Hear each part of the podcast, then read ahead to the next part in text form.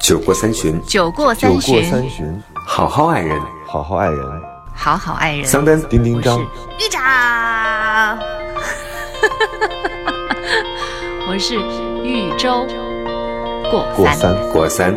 过三。Hello，大家好，这里是过三情感脱口秀，我是丁丁张。大家好，我是桑丹。大家好，我是周周。我今天觉得丁丁张的声音，因为我之前有看到评论，然后我今天特别的觉得那个评论说的对，丁丁张的声音很像王凯的声音，哎，笑死我了！还有人说我像高晓松的声音，这里是高晓小说松。是我说的。但是但是因为你不是最近有点鼻炎嘛，所以他就是那个低音部分特别像王凯。你知道这对于音频节目特别有优势，也就是说听着你的声音，想象的是王凯的样子，哇！你这话什么意思呀？不能想象我并不乐意吗？因为对，我最好别像我本人的样子。我知道是丁丁张，所以我敢说这个话呀。要别人我就不敢了。之前还有人说我像佟大为的声音，哦也像也像也对像对对，说你你的声音特别像那个铁观音的佟大为。我说 我还是正山小种呢，红茶呀，铁观音、电视剧的名字吧，是吧？玉观音那个是。哦，什么是距离？距离就是，呃，我讲了一个笑话，我需要给你解释。我解释的时候，你还在持续的笑。好好笑啊！要我我也好像会说铁就是那部戏观音的。认识了孙俪吧？是不是？是不是那部戏？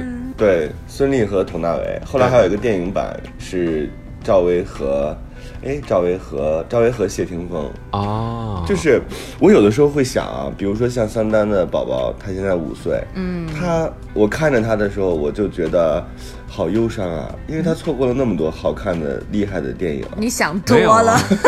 他还可能会看到《只在此刻的拥抱》那部电影啊，对吧？对，就是我觉得他们挺可怜的，而且现在有这么多好看的叔叔阿姨，他们都无缘相见。等到他们长大的时候，我们都已经老去。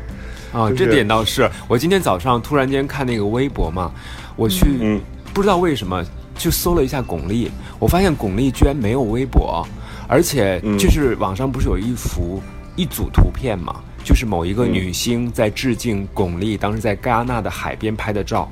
哦，然后。当时就觉得巩俐真的好美啊！我当时也有一点暗暗的忧伤，就是啊，那如果我孩子长大之后，他应该不知道巩俐吧？应该不知道嗯很多很多我们当时觉得很激动的人，对吧？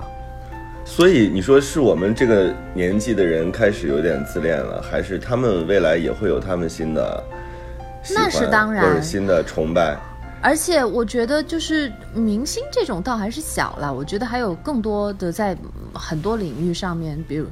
比如霍金，他们也不可能就是跟他在同一个时空里面存在，就是那对于影星来说，其实每一个时代都有他都有都有很有名的影星。那你之所以喜欢他，是因为你跟他处于在一个共同的时代背景下，你才会对他有感觉，不只是一个外表。所以年轻人有年轻人的新偶像，啊，不只是外表吗？不止，不止，还有一个气质，还有那个味道。然后像我们哦其实也错过了我们父母那一代，像那个呃刘晓庆，我们我们就错过了。呃，对，唐国强老师，还有那对个所以李谷一中老师，国技校哪里强？中国技校哪里强？山东，山东，山东，蓝翔怎么找蓝翔？植入广告是吧？我觉得这你就不不是用因为我那天担心了。我那天看微博也是，就看到唐国强老师在一群就是像拍毕业照的那么多男孩、女孩当中，在拍这个广告，我觉得挺好笑的。就是每个时代都有自己对啊，特别固有的印象哈。嗯，他那个时候不就被称为是奶油小生吗？不就相当于现在的小奶狗吗？这种说法是吧？嗯对，嗯，今天我想聊一个特别，我觉得特别不适合桑丹聊的话题。桑丹可以在这一期静音吧秀，不不不不不，我觉得你还要保持你正常的观点，而且我觉得你在头十期、头十期前十期的时候，你还是比较比较棒的，就是你没有因为 因为观众的回应，然后因为观众的投票，你就改变自己的观点，你还要一定要坚强啊，桑丹。哦，没就是有，我们你放心这一点好了，我是一个职业的主持人，所以我特别知道哪些观众的意见，哪些听众的意见，我是可以采纳的，哪些是完全可以左耳朵进右耳朵出，然后视若桑丹一无物的。直都在底下拉票，对啊，就是那些是最热情的。就那些所有赞美我的和支持我的，我一定要让他们知道他们自己是多么的聪明，多么的嗯有品位。嗯，哎，你说如果都是就是所有夸我们的都要回，丁丁张跟我哪回得来呀？对呀、所以我们只能挑那些不夸我们的对和对我们提出质疑的人。完了，这一期骂我们的肯定很多。不会的，不会的，不会的。好，所以到底是什么话题嘛？是我太依赖，还是他不够爱？我觉得现在好像到了天气又黏黏的，不是黏黏的，热热的，然后需要空调的这个季节了。然后所有的人又开始除了谈恋爱，夏天有谈恋爱有很多浪漫的时刻哈，比如说我们一起喝瓶汽水儿，吃大西瓜。然后我们一起，对，一起吃西瓜，呃，一起在那个凉席上躺着，然后上面有个吊扇，然后就看着吊扇什么时候掉下来 砸中我们其中的一个人，然后看看是谁保护谁。不，我觉得其实夏天还会有一些淡淡的忧伤，比如说两个人本来是穿着拖拉板准备去买半个西瓜，然后走一走，拉着手，结果发现满手都是油腻，而且你不觉得就是在没有开空调的房间里头，两个人都很不想拥抱嘛？尤其到了夏天的时候。嗯，冬天好像更想拥抱，但是冬天又很容易身上有那个油烟味儿，比如说刚吃完火锅，还有 是还有周周的静电，对吧？还有川菜，毛裤的静电，我觉得那就不拥抱啊，为什那两个人待在一起就挺好，干嘛时时刻刻都要拥抱？嗯，谈恋爱热恋的时候，其实我不知道，好像谈恋爱夏天谈恋爱的几率更高哎。对呀、夏天穿的少，不，而且好像 那个荷尔蒙是不是在夏天的时候也会就是分泌的比较多？而且更重要的是，我觉得其实这个是不是跟性别有关系？我是觉得其实男性可能更希望用身体来表达爱吧。嗯，但是我觉得好像女性更容易享受到凉爽。然后，因为我试着穿过一次裙子，哇，太爽了！就是年会的时候，是的 等等年会的时候，哦，年会的时候，哦，而且说到这个场景，还是挺重要的一个细节。我就当时在脑补，就是丁丁张自己在家里默默的穿上一条裙子，并且画上了口红，穿上了网袜的样子。没有没有没有没有，我从来不会，我 我没有那个，我不是一装癖，就是我从来不会在家里干那个事儿。我在家里有的时候会全裸，我觉得那是一种享受。啊，呃，假的。然后，真的，而且我觉得很多时候夏天给给人的感觉比较好玩，就是短裤和拖鞋是两件不可逆的夏天的道具。对就是当你穿完短裤之后，你很难再穿回长裤；你穿完拖鞋之后，你很难再穿回球鞋。嗯，就整个的状态就是一个不可逆的状态。对，嗯嗯嗯，而且这个逆是一个是不可逆不可回去，一个是不不会逆反的逆。嗯，对，所以到了夏天的时候，就会有一些人会有一些疑问，他们会觉得，哎，呃，为什么我到了这个季节，好像对方就有问题？就是是我太依赖他吗？还是他不够爱我啊？就是为什么之前有过的回应，你铺垫这 么久，没？我觉得这个这个问题不跟季节有关系。就是如果真的你很依赖，然后他又不够爱你的话，即便是冬天也不愿意抱在一起。你在念这个话题的时候，我突然就在想，双方都有问题。我我觉得最好的状态是，是你又不是很黏他，但是呢，他又很想恋你。就应该应就是应该是互相的那种，就都觉得对方粘的不够，这是最好的。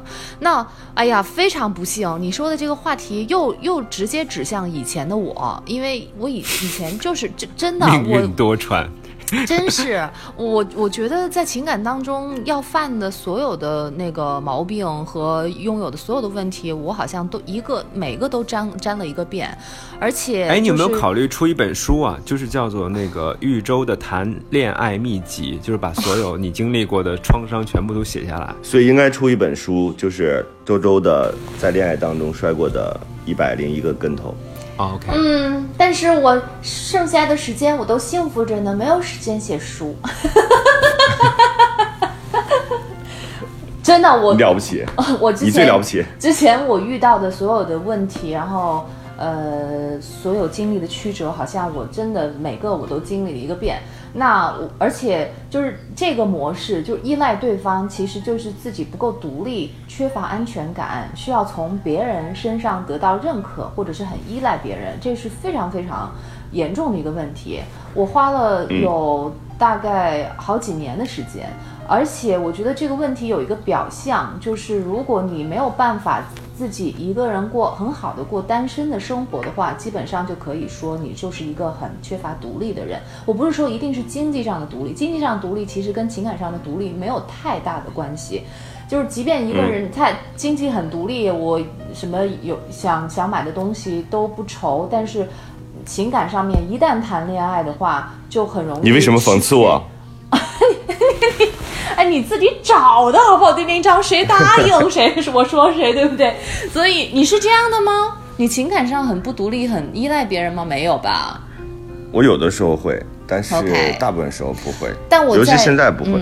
我我对，所以就是还是成长了嘛。现在的我也不会，但是以前的话，就是长达十年的时间，就是那那会儿好像就是不能断男朋友。就是好像呃分开一个，就自己一个人生活，不知道该怎么生活，没有办法寻找到快乐，就是会非常的失落，那那种太难受了。那但是呢，一谈恋爱就又会因为你很容易去依赖另外一个人，然后对方就很容易厌恶跟你在一起，就是。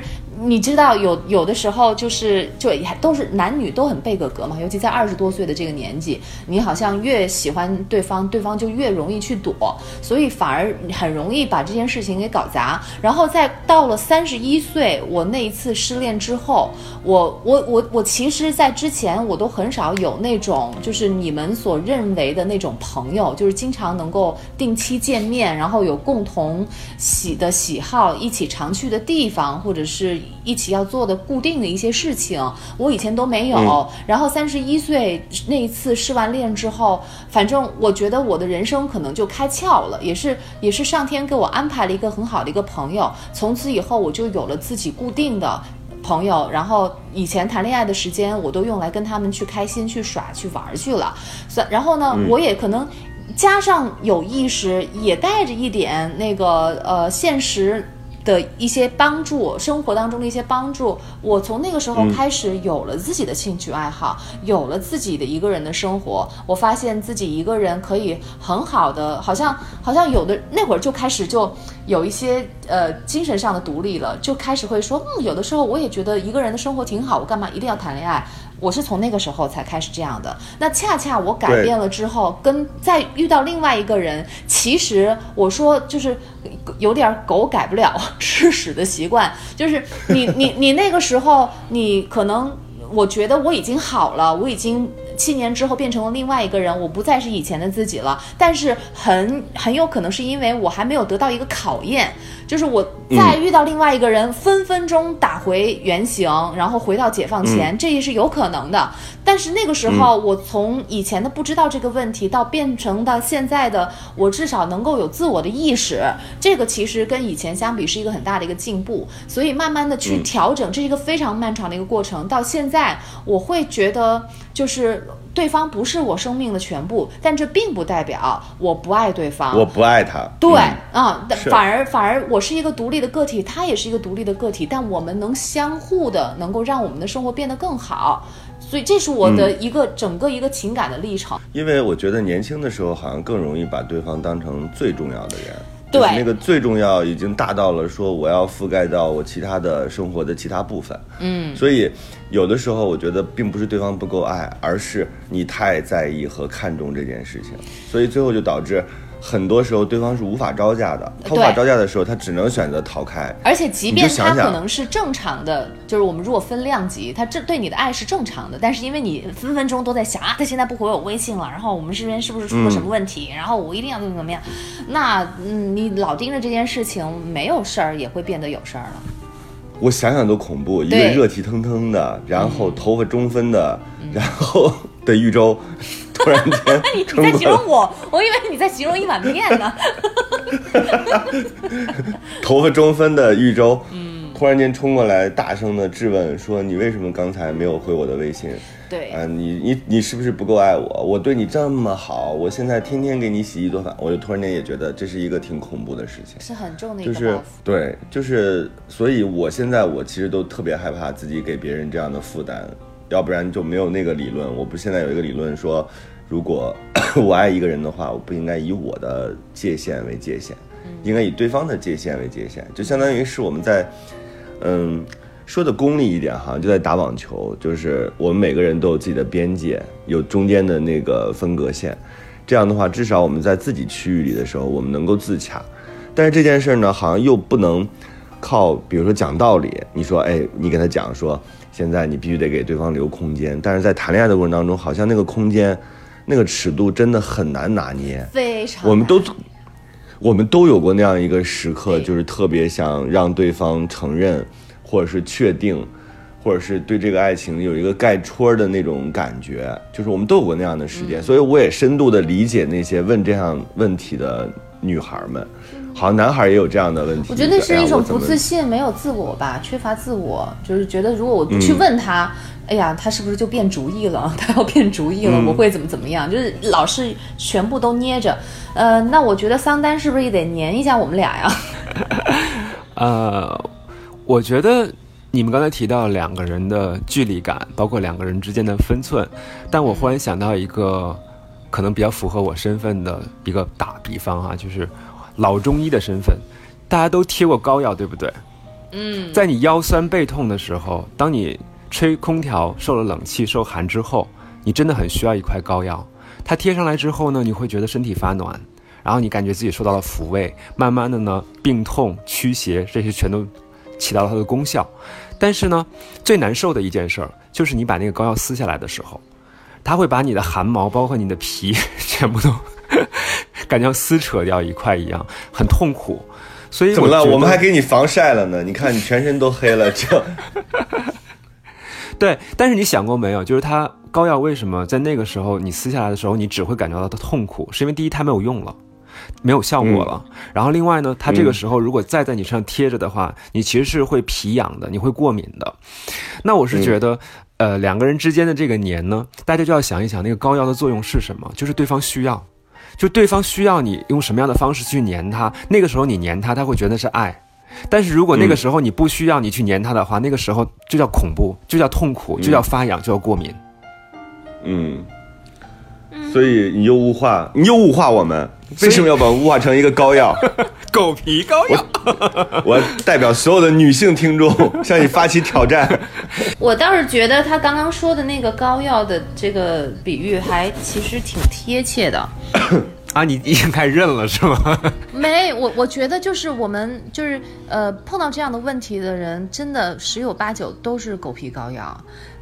但我们的目的就是我们不要当狗皮膏，因为狗皮膏药它它的它的一生的职责就是给别人治病，就是就是往别人身上贴呀。但是我们其实爱不是我们一直都在强调是一种互动嘛，所以你不能是膏药，它不能只是一个皮肤，你们俩都必须是皮肤。嗯，嗯，这样才能够对等，才能够有独立。这样就可以交叉感染，就是 传染谁也不能治愈谁治你。每个人都有自己的膏药，每个人也有自己的暖瓶，每个人也有自己的皮肤，嗯，每个人都有自己想贴的人。我觉得有的时候我们是站着说话不腰疼，哎，为什么要说腰疼？就是因为需要膏药啊。对就有的时候我们确实是站在一个特别理性的角度的时候，你确实很容易把这件事情看得很清楚，就是你上帝视角嘛。对，但是当你真正沉溺到一段情感当中的时候，你确实又很难理解，因为对方的好多行为，就是他明明和你是一种在一起的关系，但对方的很多行为你又很难理解。对啊，就是，尤其就是是当你去追问，比如说你追问这件事情的原因的时候，你很难把它找到一个具体的原因，所以你只能推导出来他不够爱你。对，但是其实每个事情都有具体的原因的，嗯，就是只不过有的时候我们没有办法把它讲得那么清楚，因为你说人本身就是一个很复杂的动物，他的情绪状态，想不想说话，有没有空间说话，是不是正在忙另外一件更重要的事情，就是我们都无从察觉。对，就是我记得我小时候，嗯我拿啊、那我其实小时候第一次开始谈恋爱就是和我老婆，那个时候我觉得真是因为年龄小，而且视野非常狭窄。我当时觉得谈恋爱是什么，就是二十四小时要跟你在一起。可是因为我们两个是在大学谈恋爱嘛，那。寝室肯定不在一起了，对吧？那这样的话就导致了我们只有十二个小时在一起，哇！我就珍惜每一分每一秒，因为我们两个其实大学同班同学，上课时间好可怕呀！对啊 我上不想跟桑丹 十二个小时在一起。上课时间是在一起的，然后所以桑丹老婆好伟大。手拉着手去一餐厅吃饭，然后还要一起上自习，一起背四级的英文单词，然后一起去图书馆看书，然后上那个到网吧上网的时候，还要在 BBS 上两个人聊天儿。我现在想想啊，就是真的那个谈恋爱，如果再让我在现在这个年龄段去做这件事儿的话，我会用疯狂来形容。我也不知道那个是，对，就好可怕。不是不是，香奈，我突然觉得这个在。我如果两个人相爱，就是会希望在一起时间长啊。我觉得就是希望希望黏在一起，在一起多待一些时间，这个本身没有错，而是你们在在一起是除了就就是互相看着对方，还是你们在一起共同做着有趣的事情。我觉得如果是比如说你们有共同的兴趣爱好，起背着四级英文单词，你觉得是一件有趣的事情吗？我觉得也可以啊，是你们两个人互相的一个陪伴呢，而不是大眼瞪。，我觉得你错误的理解了周周。周周讲的肯定不是说这种静态的，比如说我们一起背个四级英语单词，我们一起去食堂吃饭。周周不是，周周一定有更远大的梦想，比如说我们一起发明火箭，我们去考古，还带着一些使命感。也许这样我们的相处就会变得更好。一起去骑车旅行，我我我觉得相爱还是还是要尽量的多待在一起。那你想结婚之后，那就是二十四小时待在一块儿，除了上班，但是真的啊有那种双职工的，双职工他就是上班、生活、回家，在单位都在一起的。那你说他们他们年会出问题吗？好像也没有啊。所以我觉得。我觉得对这个定义不是说我们一定要规定一个星期只能见多少个小时，超过那几个小时我们必须要分开来保证所谓的那种距离，然后才能够产生美。其实，其。其实，如果你们能够有共同做的一些，比如去博物馆，就根据两个人不同，根据两个人不同的兴趣爱好，因为你知道为什么？我是我是觉得，就是嗯呃，你想粘人的这个概念，不光只是说从时间这个标准去衡量，而是你的眼里面，你的呃每分每秒眼里只有那一个人，你想你怎么会愿意跟另外一个？只对你感兴趣的人待在一起那么长的时间，对不对？我喜欢对方不是因为他喜欢我，而是因为他是另外一个有趣的人，他有这样那样的兴趣爱好，他有这样那样的一个品质。但是如果一谈恋爱之后，他就变成他的那些兴趣爱好都没有了，他只变成了喜欢我的一个人，只愿意跟我在一起的人，然后可能一天二十四小时都瘫在沙发上，然后那个。皮肤百分之对看着我，皮肤百分之八十都要跟我粘在一起，那这个人有什么值得喜欢的呢？嗯，周周，其实我特别想跟你说的是另外一件事儿哈，就是嗯。粘人这个不是说两个人在一起，你刚才说的两个人在一起一起考古，共同的志趣爱好，伟大的发现 这当然是。这当然很好，但是还我我所说的粘人是什么？就是你看我小时候，我拿我自己为为例子啊，我是觉得第一，你这个人不能离开我的视线；第二呢，就是我孤独的时候，你要来帮我这填孤独的这个坑。对，而且嗯我现在想背四级单词了，你这个时候想看现代汉语不可以，你要跟我一起背单词，我们俩要竞赛。我这个时候背哦二十个，你背了二十五个，那你不行，我要超过你，我要背二十六个。你知道那种感觉就是会给。对方非常不舒服的感觉，压力就是控制嘛。你说的很对，所以你不你不觉得“粘人”这个词，就最后说，哎，我这个女朋友好粘，或者我那个男朋友好粘。一方面有可能他在那些单身狗面前晒幸福的可能性，但另外一方面有没有一种感觉，就是对方已经开始控制和给我压力了，我觉得不舒服了，所以我会认为他黏我。那个时候已经不是两个人去博物馆考古这么浪漫、这么有共同志趣爱好或者追求的是对方事情了。没有没有那个个人魅力了，你就是看到他那个人除了你，现在说我没有个人魅力了，你早干什么了？但是你也不是当初的你了呀，就是怎么刚刚就因为认识我现在喜欢你。对，刚刚认识你的时候，你在舞台上面发着光，你唱着歌，你会乐器。但是现在你跟我在一起的时候，天天邋里邋遢，然后也不开始练琴了。就每天只想跟我在一起吃饭。我那我总不能把我们家的浴盆当成是舞台吧？我还西装革履在里面拉没琴，。我我我觉得哦，我不是说我那个会看到你这一面，而是说如果你你的生活只是这一面，你失去了自我的话，那你就不是我当初喜欢的那个人了。很多人就是这样的，这以以前可能、可能刚刚认识的时候，你是跟在一个朋友的场合，发现你侃侃侃而谈，侃侃而谈，然后谈笑风生，你你你你你懂得很多的故事，然后那个你。怎么怎么样，就是各种。但是现在跟我在一起的我时候，我全是为你准备的。临时学的，那那你的目的就达到了，我们确实开始谈恋爱了，对不对？那你的这个目的达到了，但是你你你如果不继续这样做的话，所以要我们不可能终生持续学在一习起。学习对是生活习惯，你要不停的提高自己，让自己有魅力。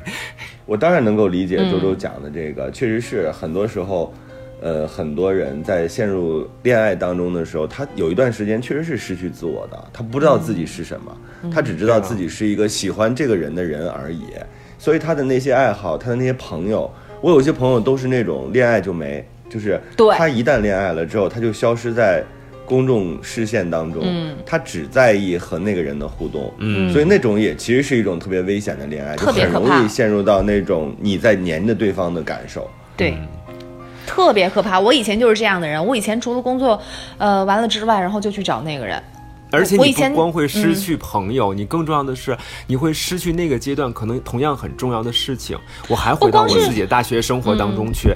你想，我后来就特别后悔一件事儿，就是我怎么就从来没有想过出国留学这件事儿。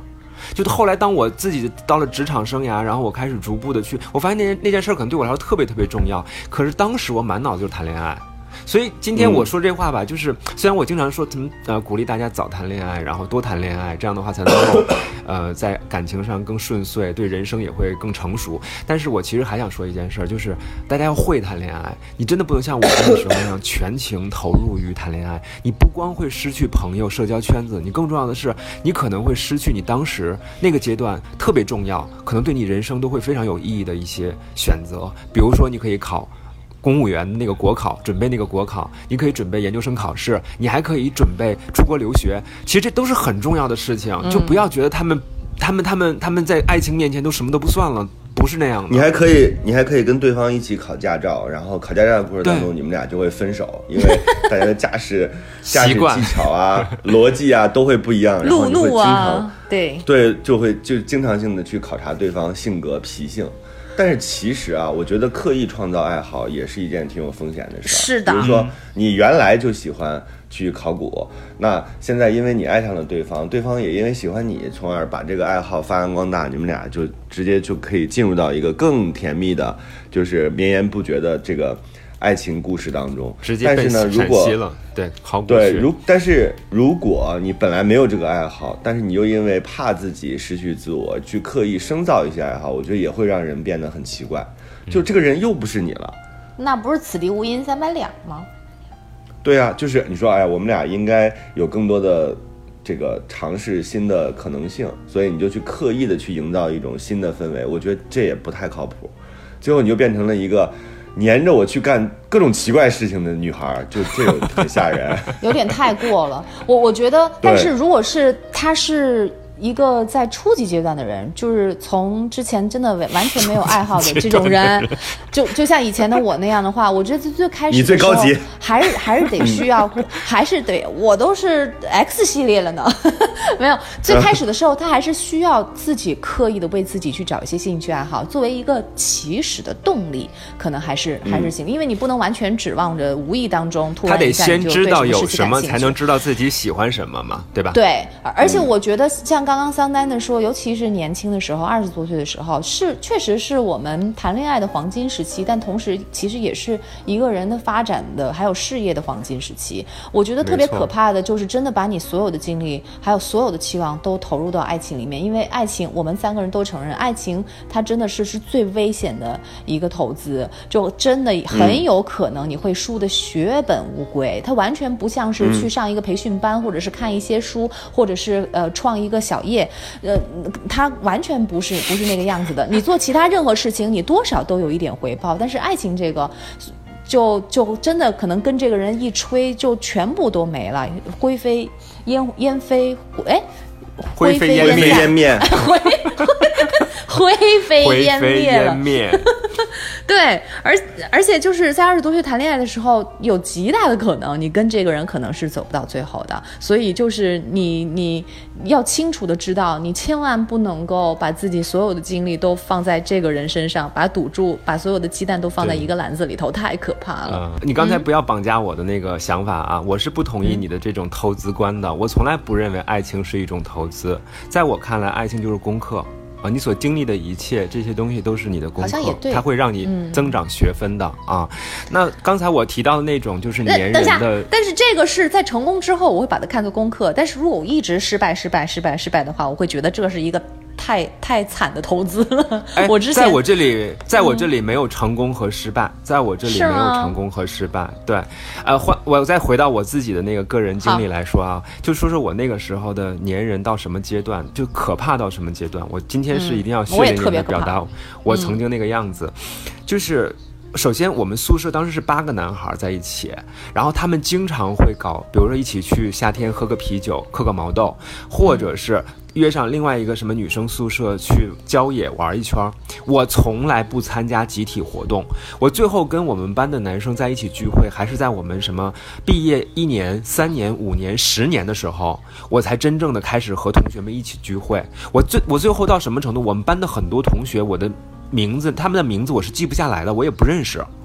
你想那个时候，我就把自己禁闭到是他们的幸运嗯啊，对，是他们的幸运，没错了，他不会受到我的攻击。但是换句话来说，我可能那个时候我把所有的时间都放在一个人身上。我后来想了想，其实我老婆也还是挺奇葩的。如果是现在的我，我可能在那个阶段，如果是现在的我在她的那个位置的话，我可能是无法承受这样子的。嗯，不会，的有的人喜欢黏，真的。就这这个东西不是一概而论，有的人喜欢你，如果两个人都喜欢黏的话，那那就真的没问题，是天造地设的一对。但但，我我我能够从怕有一她的眼神当中感觉到他并不是很喜欢，我觉得。哦，这样啊。哦，那他也蛮能忍的，但那怕就最怕就是有一个人想独立，另外一个人又恰恰很黏，这样就很容易产生问题。我觉得那个时候我也不知道为什么，你说这太奇怪了，就是真的除了。所以我特别感谢我二十多岁有一个飞鱼秀，我觉得他是拯救我，那是我觉得唯一让我能够有喘气儿的一个机会，不然的话我就一直都沉浸在那个爱情的苦恼当中，就是永远都觉得爱情这个结怎么就打不开，就是很难，就一直都找不到一个答案。所以除了做节目之外，我那三个小时是能够还。那是我最好的一面。三个小时之外，就完全就是啊，你为什么这样？你为什么那样？然后爱情为什么这样对我不公平？为什么我永远都找不到那一个人？然后怎么怎么他呃，原来喜欢我的人又最后又变成了那个我喜欢的人，所以就就会有很多的，就是。就就就这种很负面的能量，对，就有有这些问题在，就那个时候就天生的就觉得，对其他的事情完全不感兴趣，而且你也看不到其他的人，你就天天纠结于你的情感问题，太可怕了。就就是你整个、整个。你是体会不到任何的那个其他的快乐的。其实真的，那个情感有很多种。就是活到现在，我觉得爱情只是非常小的一部分，更重要的就是亲情跟家里面的人，还有那种友情，它都是不同的质感。就是我特别好奇，丁丁张这样的性格的人会粘别人吗？他会啊，我觉得他会就是但凡对但凡对情感都很细腻或者是很敏感的人，多多少少都会有粘人的症状。但是就是可能每个人的那个程度会不一样，而且他。我觉得二十多岁的时候会很容易没有自我，然后又那么的那个情感那么的细腻，又那么的敏感，就很容易就是过于的去猜想。但是现在可能不会了，现在他看得多，听得多，他也看透了一些东西，所以他现在会很好的去把握那个度。天哪！对，但我觉得就是我我我我替他回答啊，这这但真实的是不是这样想的我不知道，但但反正我突然又觉得那好像也是一个阶段，我觉得这东西没法没法避免，就是感觉像是你天生带来写在你基因里面的，然后就是。如果你是处于那个阶段，就就再怎么听情感节目，再怎么听我们聊说你不要失去自我，不要太粘人，还要保持自己的独立，也很难。我们多多少少，最多最多能给他埋下一颗种子，我觉得就已经是非常的厉害了。但是不可能就指望听一个节目，听其他第三方间接的去讲这个事情，马上自己就能明白，这还得靠自己，就是。多年的 这个情感的历练，我跟你讲，吃多了亏了，然后慢慢慢慢的开始找自己身上的问题了，然后就像是一个那个呃破茧成蝶的这样的一个过程，每个人都得要经历，所以我特别羡慕那些在一开始就对情感就就拿捏的很好，或者很多人真的有这样的人，他们在一开始就没有觉得谈恋爱是那么重要的事情，反而这样的人。他能够就是很好的把握那个那个分寸和那个距离，反而很容易有很成功的恋爱的关系，而且也是很愉快的恋爱关系。这所以你想过没有？就是其实，在我们的生活当中啊，这样的人他不仅能够很好的处理他的感情，在其他方面的处理也会是特别好的。那就是情商跟智商高啊！我跟你讲，说白了就是我这样的人就是情商低。我觉得我是我真的，所以人和人人和人真的是不一样的，就是我觉得人有些人他是天然的就知道，我在这个世界当中有很多事情要去做，然后爱情感情只是我生活当中的一个选项，然后对于这个选项来说呢，并不代表他不把它重视或者不不。不不不不在意他，他也很重视，嗯。但是他会知道自己在重视的时候用什么样的方式去表现，他会知道在什么地方该着多少力，在什么时候着力，然后什么场合、什么时机着力，然后就嗯每每一天，你觉得他没有费很多的功夫，相较于我他们他得到了我们想要得到的很多东西。对，而且他是什么都能得到的，对啊，所以我觉得就是现在我也在想，就是我面对的是我的孩子嘛，所以我现在生活当中嗯更多的时候我是在思考，就是我到底能够给我的孩子带来什么。我有的时候在想，就是你教他几个英文单词吗？或者说我给他讲几个故事，他能比别人顺口溜念得更顺吗？不是，我后来想了想，就是你一定要让他知道他要什么。让他学会选择我到底要要什么，然后我在要这件事情的时候是有舍有得的，然后这个时候怎么去权衡这件事情，可能比什么都重要。嗯，所以从一个角度来讲，比如说，呃，就是依赖的那一方应该更加发现自我，就是你要知道自己喜欢什么，嗯，然后你需求是什么，然后你要跟对方表达的比较明确，然后被依赖的对方呢，我觉得也不能特别的嘚瑟，就是因为很多时候确实被爱让人有一种，呃，你离了我就会。呃天崩地裂 对对对，你离开我之后就会很痛苦，这个时候确实会让就是这个这个被依赖方有一种好像我很了不起的感觉。有的时候我觉得也也不能太残忍，还因为毕竟是在恋爱关系当中，我们不能因为被依赖了，然后我们就变得特别的。嗯，颐指气使，应该给对方更多的空间，或者是说你要告诉对方哪些行为或者方式是我不喜欢的，嗯，因为现在恰恰是很多时候谈恋爱的过程当中，很多人是不把这件事情表达的。有一句话不就不就是说，成年人最好的拒绝就是不回应，但我觉得这种不回应真的不能用在恋爱当中，残酷恋爱当中，这真的有点残酷了，因为一个人爱你，他是有的时候是不受自我控制的，有的时候他会失态，有的时候他会失去自我的主张。就这个时候，我们要给对方充分的理解，对不然的话，你说谈恋爱真的变成了一种苦修，嗯，就变成了哦，我们每个人都要走周周的弯路，都要走丁丁张的弯路，都要在前十几年，从二十岁到三十岁，一直在苦苦的求索，到了三十岁之后，真正的自信了，或者说你的精力已经有更多的可以释放的空间了。然后才找到恋爱的真谛，这个其实是有点浪费生命。我们本来应该在最好的时间享受最好的恋爱、最好的情感关系的，结果就因为我们当时处理不当，我们就错过了很多好的人和好的感情。哎，这太让人心疼了。嗯，我顺着那个丁丁张刚才说的话哈、我觉得他刚才讲的话里面有一点对我的这个打动还是比较强烈的，就是我也在想，呃，我们到底怎么找到那个对的人，或者叫做周周说那个好的人啊？丁丁张也反复强调好的人。我觉得那个好的人，他不光是对我好，他在这个世界上他会对很多人好，因为他具备一种能力，就他有极强的共情能力。所以，就是这就是刚才丁丁张所说的，就是为什么有些人他会在兄弟面前说：“我跟你讲，我们家那位超粘人。”他说那个话的时候吧，有两种情绪，一种有点炫耀，另外一种吧还有点反感。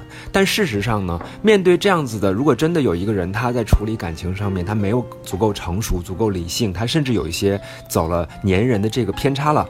但是如果你是爱他的那个人，你应该学会共情啊。这是两个人之间最重要的一个部分，就他为什么会那么黏我？那一定是我在某个地方没有补足他，没有让他那个缺的部分充分的被满足。那我要考虑的是，对对对，我要考虑的是，我有没有别的办法从根性上去解决我们之间的问题？我觉得这是建设性的，对吧？不是在那儿说。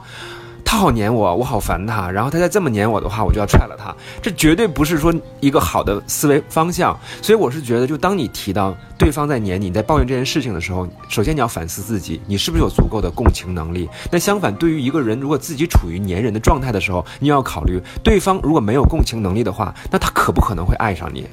这是这是这是你要去想的问题。对，嗯，我觉得虽然我没有在二十多岁。的那个最好的年华，享受或者感悟到真爱情的那个真谛，但是我觉得这就是我的人生，就是我我觉得这这种呃，我的情商。好像是天天生带来的，所以即便我后面可能花了时间长一点，我觉得那我也认，这是我的人生，我必须要自己去面对，所以我接受。不论是我是在三十岁的时候遇到了真爱，还是四十岁的遇到真爱，或者我一辈子都没有遇到真爱，我觉得那我我都得要很好的平静的去接受这个事实。然后我其实根据自己的那个过来人的这个经验，我现在想明白了。当然，永远这个道理都是说出来容易哈。嗯，我觉得两个人的那个近的那个距离，它其实是不不是靠一方或者是双方去粘的，而是应该是互相的那种吸引。所以，如果你希望别人离你距离近的话，你最有效的一个方法是让自己变成一个。对于他来说更有吸引力的人，我在几年前就是就是还在呃混沌的状态，就是在感情世界里面很混沌状态的时候，找不到方向的时候，我其实上过那种情感课程，然后中间天哪天哪啊怎么了？你们俩怎么回事？哇，这种钱能不能让我挣？真的。学费可不可以交给我？没，因为是朋友，所以没我没花钱。啊，哎，放心，我在这方面还是有一点理智的。对，那那种课程，我现在想想，就是呃，多多少少其实还是有一定帮助的。其他的大部分的东西要做的练习，我可能都不太记得。但是有一个呃，就是一个练习，有一个练习，我现在依然都记得很清楚，就是他让。类似于像是打坐冥想，然后在一棵树下，你要闭着眼睛去想象。哎，但我觉得这个练习其实非常的有它的道理，就是呃，我忘了是他教我让我这样想，还是呃我自己想这样想。但是它有一个场景，就是要想象你自己，对，你要想象你自己是一棵树，然后你呢那个你盘腿的那个下面，你有很深很深的根扎在地底下，然后你你你在。地面以上是非常高的那个枝干，非常粗壮。然后你沐浴在阳光下，你枝叶繁茂，在呃迎风飘荡。然后因为你的枝叶繁茂，你呃 发出柳絮。没，因为 然后你就打喷嚏了，因为你就是绿绿子呃，因为你的叶子特别的绿，呃，然后特别的多，你就吸引了很多的小鸟在你树枝上唱歌，所以就这是一个非常美的一个画面。然后你遇到了另外一棵。树就是，即便就是，呃，那个你多么多么的喜欢它，想要靠近它，但是你的根还是深深的扎在地上，然后在地底下，你们两棵树的那个根是交缠在一起，然后在空中，你们的枝叶也互相交错在一起，这才是最健康，我们每个人都值得拥有的很美好的爱情。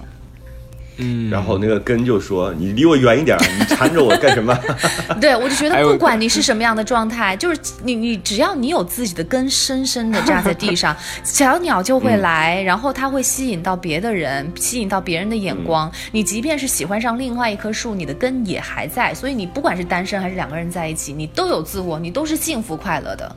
你从哪里来？那是思念好我的吗？朋友。那是绿叶对根的情谊。那个是落叶归根，我的桑丹，这哪是一回事儿？好吧，我们这一期还是欢声笑语的，然后，但是我觉得情感这件事儿呢，好像永远都有话题可以讲，所以希望大家都能够不做狗皮膏药，都做那棵树，对，然后也都能找到自己相邻的树。